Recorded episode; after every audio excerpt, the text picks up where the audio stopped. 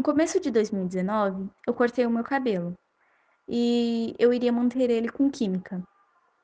Porém, as químicas eram muito caras e deixavam meu cabelo com um cheiro muito ruim. Além de passar muitas horas no salão e eu queria fazer as minhas coisas, sabe? Coisas que meninas da minha idade estavam fazendo, eh, andando por aí, e eu ficava 2 horas dentro de um salão, então isso me incomodava bastante.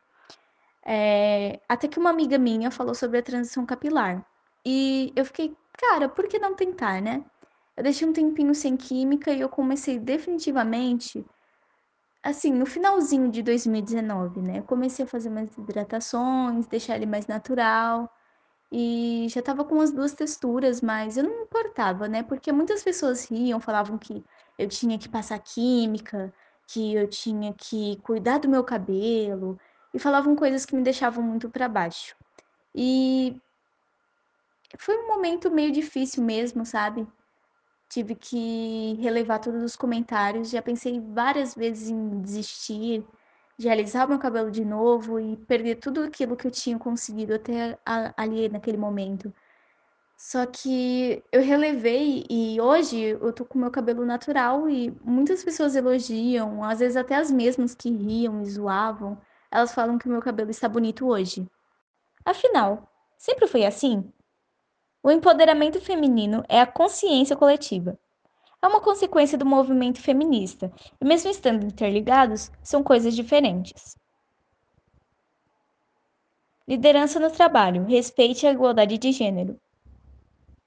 Possibilitar a igualdade de gênero, mediante as ações da comunidade e do ativismo social.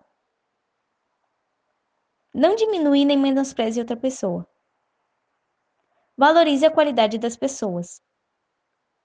Não façam perguntas incômodas e desnecessárias.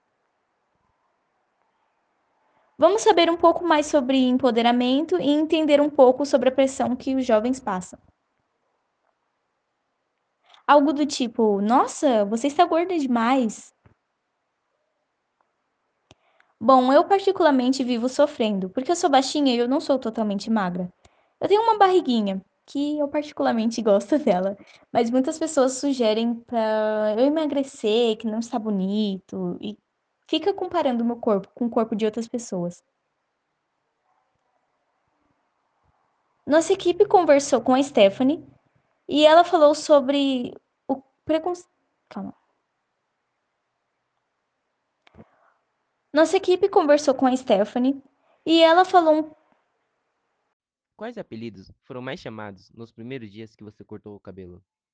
top 5 coisas que você não deve falar sobre a aparência de alguém. Preferia seu cabelo liso. Corta esse cabelo, está parecendo uma mulher. Bem-vindos ao primeiro episódio do podcast Padrões Impostos pela Sociedade. Eu sou a Nicole Alves do Nono D.